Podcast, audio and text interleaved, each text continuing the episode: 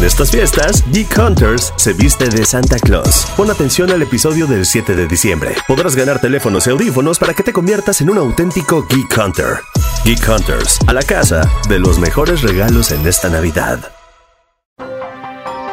Grupo Expansión. Privacidad, regulación y personalización pueden convivir. Existe una tendencia hacia hacer privados los datos al 100% a cambio de no recibir una publicidad personalizada, mientras que hay otra tendencia en torno al contenido, la experiencia y el comercio, que usa inteligencia artificial o machine learning para generar experiencias entre marca y usuario. Pero, ¿cómo hacer marketing con tecnología hoy en día? Esto es Geek Hunters, los negocios detrás de tus gadgets. Geek Hunters.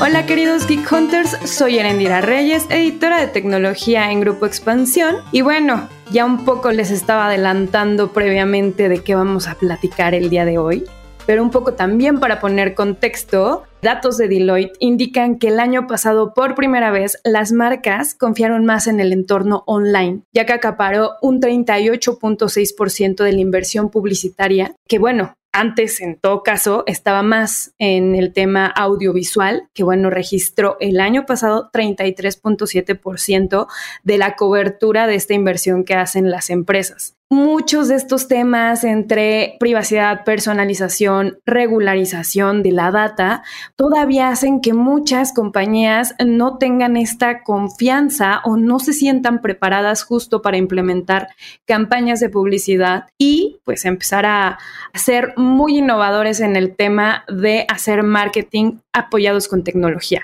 De eso vamos a platicar, pero antes quiero que se presente Fer, andas por ahí.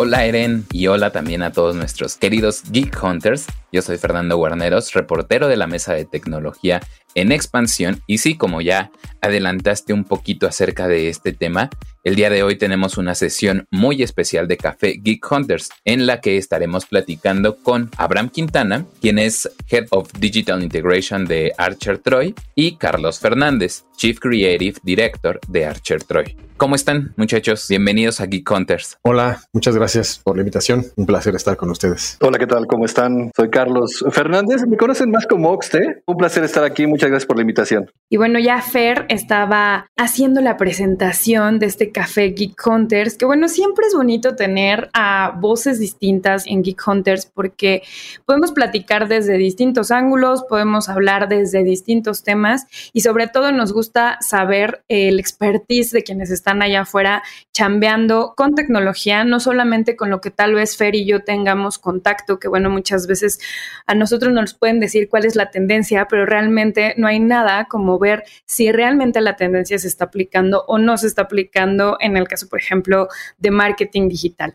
Entonces, bueno, Obviamente muchas veces esta intervención que viene en un proceso creativo puede ayudar muchísimo a que una agencia de publicidad se ponga ahora sí que creativa y se ponga también a ver cuáles son las mejores formas para poder estar en contacto entre consumidores con las marcas y pueden también aprovechar el expertise tecnológico que tienen para también decirle a las marcas que, bueno, pueden hacer distintas cosas que no se están haciendo antes y que pueden hacerlo basado en las tendencias con ciertas claves, ciertos puntos en los que ustedes ya saben que están empezando a funcionar. Entonces, me gustaría que nos contaran a Fer y a mí cómo se puede hacer creativo y cómo se pueden utilizar obviamente estas herramientas que muchas veces se ven muy futuristas y que podemos empezar a aplicar en campañas. Es importantísimo, ¿no? Lo que dices y siempre está esa pregunta de la tecnología, ¿no? Y cómo participa hoy en, en el tema de del marketing, de la publicidad y las marcas cómo la usan, ¿no? Y yo creo que primero lo que hay que entender es que siempre ha estado presente la tecnología, va cambiando,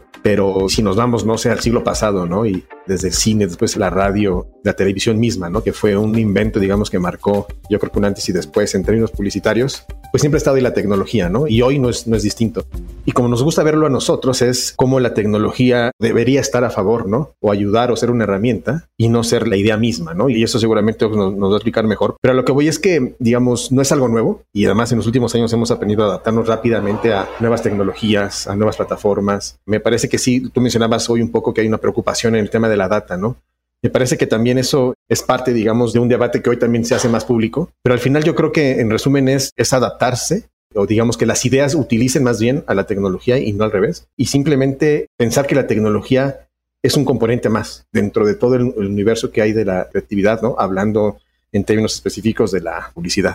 Sí, en ese sentido, con lo que dice Abraham, muchas veces lo que termina pues, sucediendo es que los creativos o la publicidad tiende a creer que la tecnología es per se una idea. Hoy en día sucede mucho el tema de que como hay realidad virtual o hay realidad aumentada, ah, vamos a hacer eso, pero eso no tiene una idea detrás.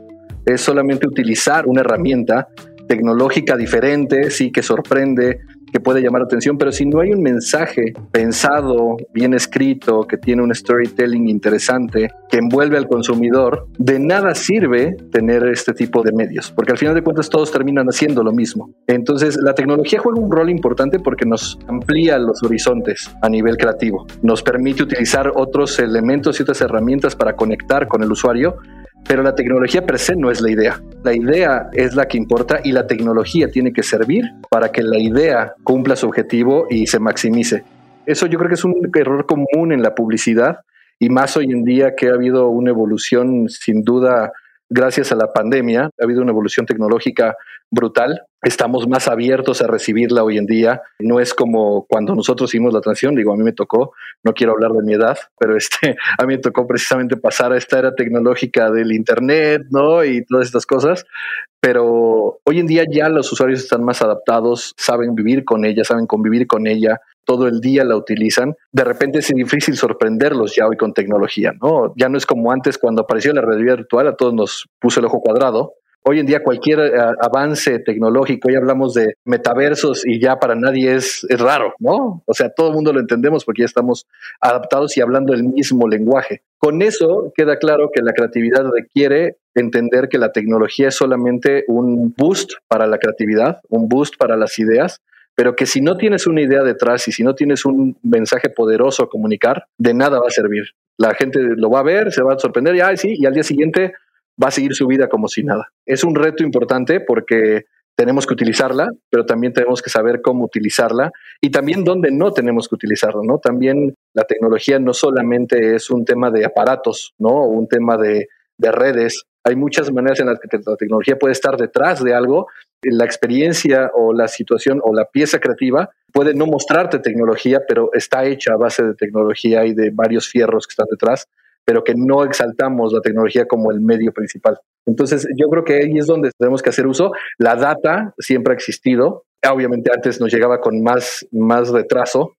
Hoy lo que tenemos es que la tenemos en las manos en cualquier momento, ¿no? Y la publicidad digital tiene la ventaja de darnos medidores y darnos estadísticas y cifras en el momento lo cual nos permite optimizar, pero al final de cuentas lo único que hacemos es eso, optimizar, más no crear con eso, ¿no? Hay que, hay que tener un pensamiento detrás de eso, hay que tener un análisis sobre esa data y tomar lo que realmente nos sirve. Y justamente creo que ahora que mencionan esta combinación entre creatividad y tecnología, pues a mí me vienen a la mente algunos ejemplos. El caso a mí que se me hizo súper interesante fue el del periodista Javier Valdés, ¿no? O sea, ese es un ejemplo muy claro de utilizar tecnología con un mensaje detrás. Si quieren, también pueden profundizar un poquito en este caso porque habla de una idea de un aprovechamiento de la tecnología que en ese caso fueron los deepfakes para transmitir con fuerza un mensaje. Creo que eso es uno de los ideales que estaríamos intentando alcanzar entre publicidad, tecnología e ideas también. Justo lo mencionaban ustedes, o sea, el crecimiento del negocio de publicidad digital y de, del online ha crecido muchísimo. De los 5.951 millones de dólares que se facturaron los llamados medios convencionales, lo digital fue el, el sector que más creció. Entonces, su facturación aumentó hasta un 8.8%. A eso habla de la importancia que llegó con la pandemia, pero que ya era algo que venía sucediendo. Entonces, en este sentido, cómo también utilizar toda la data que les provee la publicidad online sin dejar de ser creativos, es decir, cómo conjuntar todos estos elementos.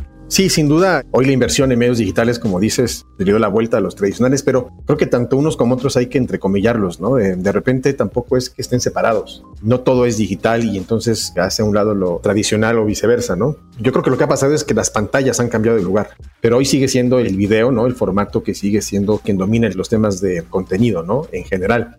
Hace 10 años nos asustábamos cuando nos decían que la gente pasábamos hasta 6 horas frente a la televisión. Hoy las pasamos 3 o 4 frente al teléfono celular, ¿no? Y cambió la pantalla, ¿no? Pero tampoco es algo nuevo. Creo que debemos partir de eso.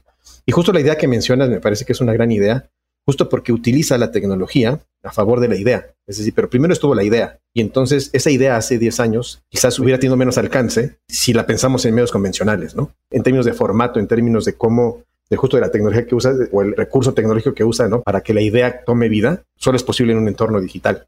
Y me parece que es una buena idea de cómo utilizar justo la tecnología para contar una mejor historia y que esa historia a su vez tenga mayor alcance y además que vive en el entorno en donde la gente que le interesa esa idea está, ¿no? Y un poco creo que retomando esta última parte de tu comentario, Abraham, a mí me gustaría saber ejemplos. O sea, finalmente estamos hablando de tecnología y algo que creo que nos hace falta tal vez ver y poner en la mesa es ejemplos que han tenido ustedes donde han aplicado justo estas tendencias y que han sido campañas que posiblemente hace 10 años no podían hacer, pero que ahora se hacen y que además son exitosas. Sí, justo. La verdad es que hablando de estas ideas, tenemos dos ideas en particular que igual creo que podemos platicar sobre ellas, en donde hemos eh, utilizado la tecnología de una u otra forma y sacado ventaja de ella para que la idea se potencie, ¿no? Un ejemplo de ellas es para Lego, uno de los clientes que manejamos en la agencia, que evidentemente, como sabrán, es un placer trabajar con ese cliente porque obviamente a todos nos encantan los Legos y a todos nos encanta jugar, pero al final de cuentas ellos siempre tienen un mensaje importante que transmitir que es la imaginación y la creatividad de los niños, ¿no? Y cómo fomentarla es importante. Y bajo un contexto de pandemia en el cual los niños se vieron relegados a estar entre cuatro paredes en su casa y encontrar nuevas formas de divertirse con sus padres sin poder jugar con sus amigos, Lego tenía una misión muy importante, ¿no? Tenía que, tenía que llegar a ellos, pero con un mensaje poderoso y un mensaje que lograra traspasar la pantalla de los celulares.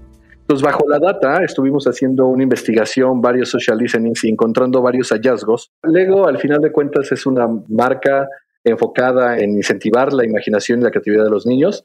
Y en un entorno tan árido como lo pudo haber sido la pandemia para ellos, resguardados sin poder jugar con sus amigos, con sus amigas, con todo el mundo, poder ir a la escuela y compartir. Necesitamos encontrar una forma de conectar con ellos porque además también ya no podían salir a una tienda Lego como para jugar y conocer los nuevos sets, y ese tipo de cosas. Entonces, nos encontramos haciendo este research y utilizando la data, nos encontramos con un elemento muy interesante del Lego, tal cual, que hace más de 40 años envió justo una carta a la gente que abría un paquete nuevo de Lego, que era una carta que hablaba de inclusión, que hoy en día es un tema muy importante y muy recurrente en las marcas, pero que nunca se había visto desde el punto de vista de los niños. Y existe una fecha muy memorable en México que es el Día del Niño pero que justo se llama así, Día del Niño y no de la niña. Entonces, lo que nosotros quisimos hacer y recabando varios datos, nos dimos cuenta de que la gran mayoría de los festejos, de los convivios, siempre se habla de niño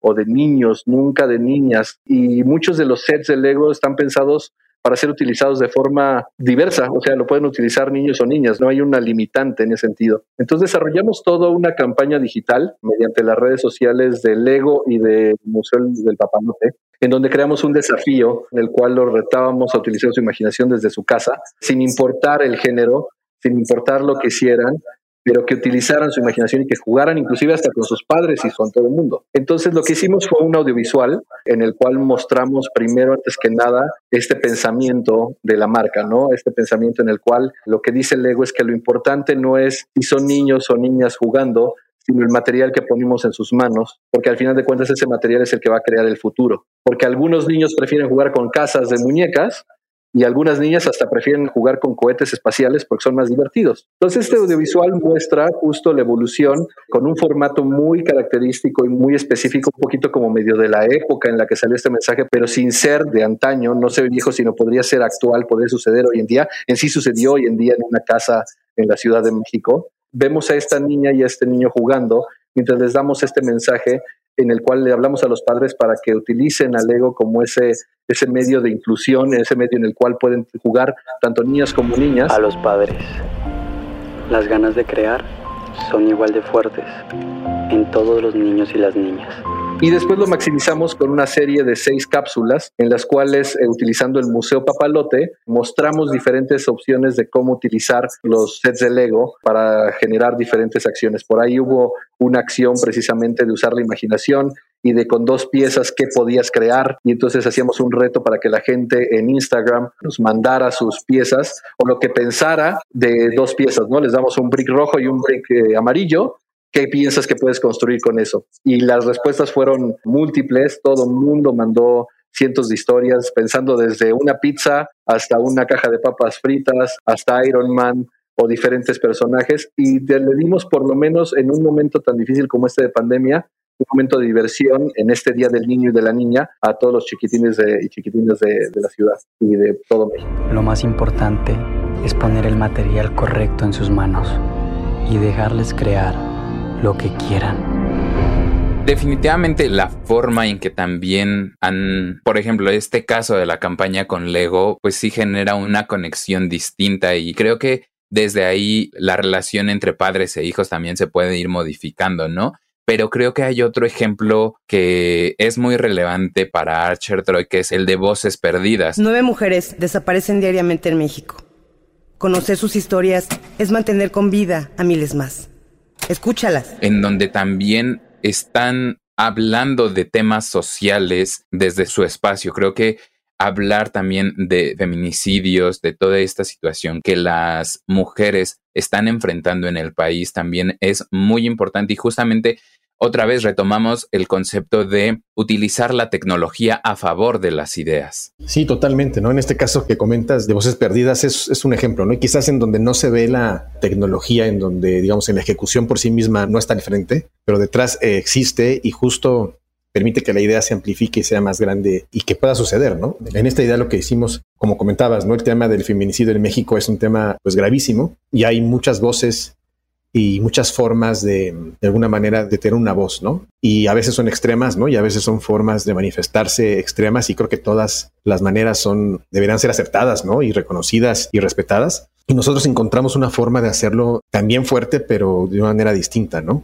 Y la tecnología, ¿cómo tuvo que ver? Bueno, primero tuvo que ver, obviamente, en esta parte de, como dices, el data y de todo el tema de sentiment, ¿no? De cómo a través de herramientas podemos entender qué está diciendo la gente en el entorno digital sobre el tema, ¿no? Por un lado, no es un tema polarizado, radicalizado, pero por otro lado también es un tema, encontramos, tristemente normalizado y que se convierte en una estadística, ¿no? Y cuando un problema se convierte solamente en una estadística que puedes repetir, pero que se vuelve parte del paisaje, es entonces en donde dices, hay algo que hacer. Y justo esta idea no hubiera sido posible en un entorno quizás tradicional o en medios tradicionales por la fuerza de la idea, ¿no? Todos conocemos y sabemos que todas las noches se toca el himno, ¿no? Nacional en los canales de televisión y en las estaciones de radio, ¿no? Desde que éramos niños lo sabemos y, digamos, hemos vivido y crecido con eso. Y dijimos, ¿qué pasa si ese himno hoy es cantado por mujeres, de entrada? Y por nueve mujeres. ¿Y por qué nueve mujeres? Porque justo todos los días nueve mujeres son asesinadas en México. ¿Y qué pasa si estas nueve mujeres que cantan en coro son familiares, ¿no? De mujeres que fueron desaparecidas, que fueron asesinadas. Madres, primas, hermanas. ¿Y qué pasa si entonces estas nueve mujeres, una a una, van desapareciendo del micrófono? Para que al final la cante una sola, ¿no? Y simbolizando evidentemente cada una de las mujeres que desaparece todos los días en el país. Y retiemble en sus centros la tierra al sonoro rugir del cañón. Y retiemble en sus centros la tierra al sonoro rugir del cañón. ¿Y qué pasa entonces si lográramos que los canales de televisión y las estaciones de radio cambiaran el himno, aunque sea por una noche? Todos dirán imposible, ¿no? porque sigue habiendo gobernación, porque sigue habiendo RTC, porque sigue habiendo un montón de cosas en el país que no lo permiten. Pero el entorno digital, claro que lo permite. Y lo pudimos postear durante 90 días todas las noches y esto se amplificó, ¿no? Y de la mano de, Frida Guerrera, que encabeza el colectivo Voces de la Ausencia, pues también nos ayudó justo, ¿no? En un tema, digamos, más allá de ser influencer o no, en un tema en donde hay un público que la sigue y un segmento de la población que está al pendiente de la lucha que hace junto con un montón de gente y con un montón de mujeres que están al frente de, de este colectivo, la idea, ¿no? Y el mensaje se amplificó. Y justo otra vez entra ahí el tema de plataformas digitales y el tema de la tecnología a favor de una idea. Y justo aquí la tecnología hizo posible que la idea tuviera vida. Y me parece además genial que se puedan estar tratando estos temas como el que mencionaban ya del ego, como esta última campaña que además creo que en algún momento me tocó ver como un cachito y si era tremenda y que bueno, se está utilizando también la tecnología para saber cómo están llegando a las personas, no solamente las marcas, sino también estos movimientos que necesitan foco. Y un poco lo mencionábamos al inicio, luego vienen como estas tendencias y entonces tal vez ustedes están un poco en medio y como especialistas puede llegar a ser un poco complicado, porque si de repente me llega una marca y me dice, oye, es que quiero forzosamente utilizar el metaverso porque quiero entrarle cañón al metaverso y aparte lo quiero hacer casi casi como con tal marca que es la que está impulsando el metaverso, ¿no? Pero ustedes se han dado cuenta que en realidad funcionaría mejor para esa empresa en especial utilizar otro mecanismo cómo tratar las tendencias tecnológicas que luego se conocen o que son muy mainstream allá afuera, para que realmente las campañas sí utilicen tecnología adecuada o a la medida, por decirlo de alguna forma, a lo que quieren comunicar tanto movimientos como marcas. Interesantísima pregunta porque nos pasa todos los días. sí, o sea, al final de cuentas es natural que las marcas, los gerentes de mercadotecnia y los directores de mercadotecnia vean algo en la calle o algo que hizo otra marca y digan, quiero hacer eso, ¿no? Y nos pasa mucho que de repente nos piden, y los briefs hoy en día en algunos casos se vuelven, quiero hacer eso, ¿no? Pero no hay una estrategia de comunicación o una promesa de producto o de marca que sustente la búsqueda de eso. Nosotros lo que siempre buscamos y creemos es que las tendencias son, y como lo decíamos hace rato, una herramienta. Y obviamente vamos a encontrar la tendencia adecuada para lo que queremos decir y para la marca a la que le queremos ayudar de esta forma. Al final de cuentas, la publicidad es una profesión que se ha eh, adaptado y que ha evolucionado constantemente encontrando la manera de seguir conectando con el consumidor de diferentes formas, ¿no? Hoy, por ejemplo, una de las tendencias más importantes es el contenido. El contenido hoy en día es lo más consumido por todos y más después de la pandemia. La gente busca contenidos y está ávida de consumir contenidos.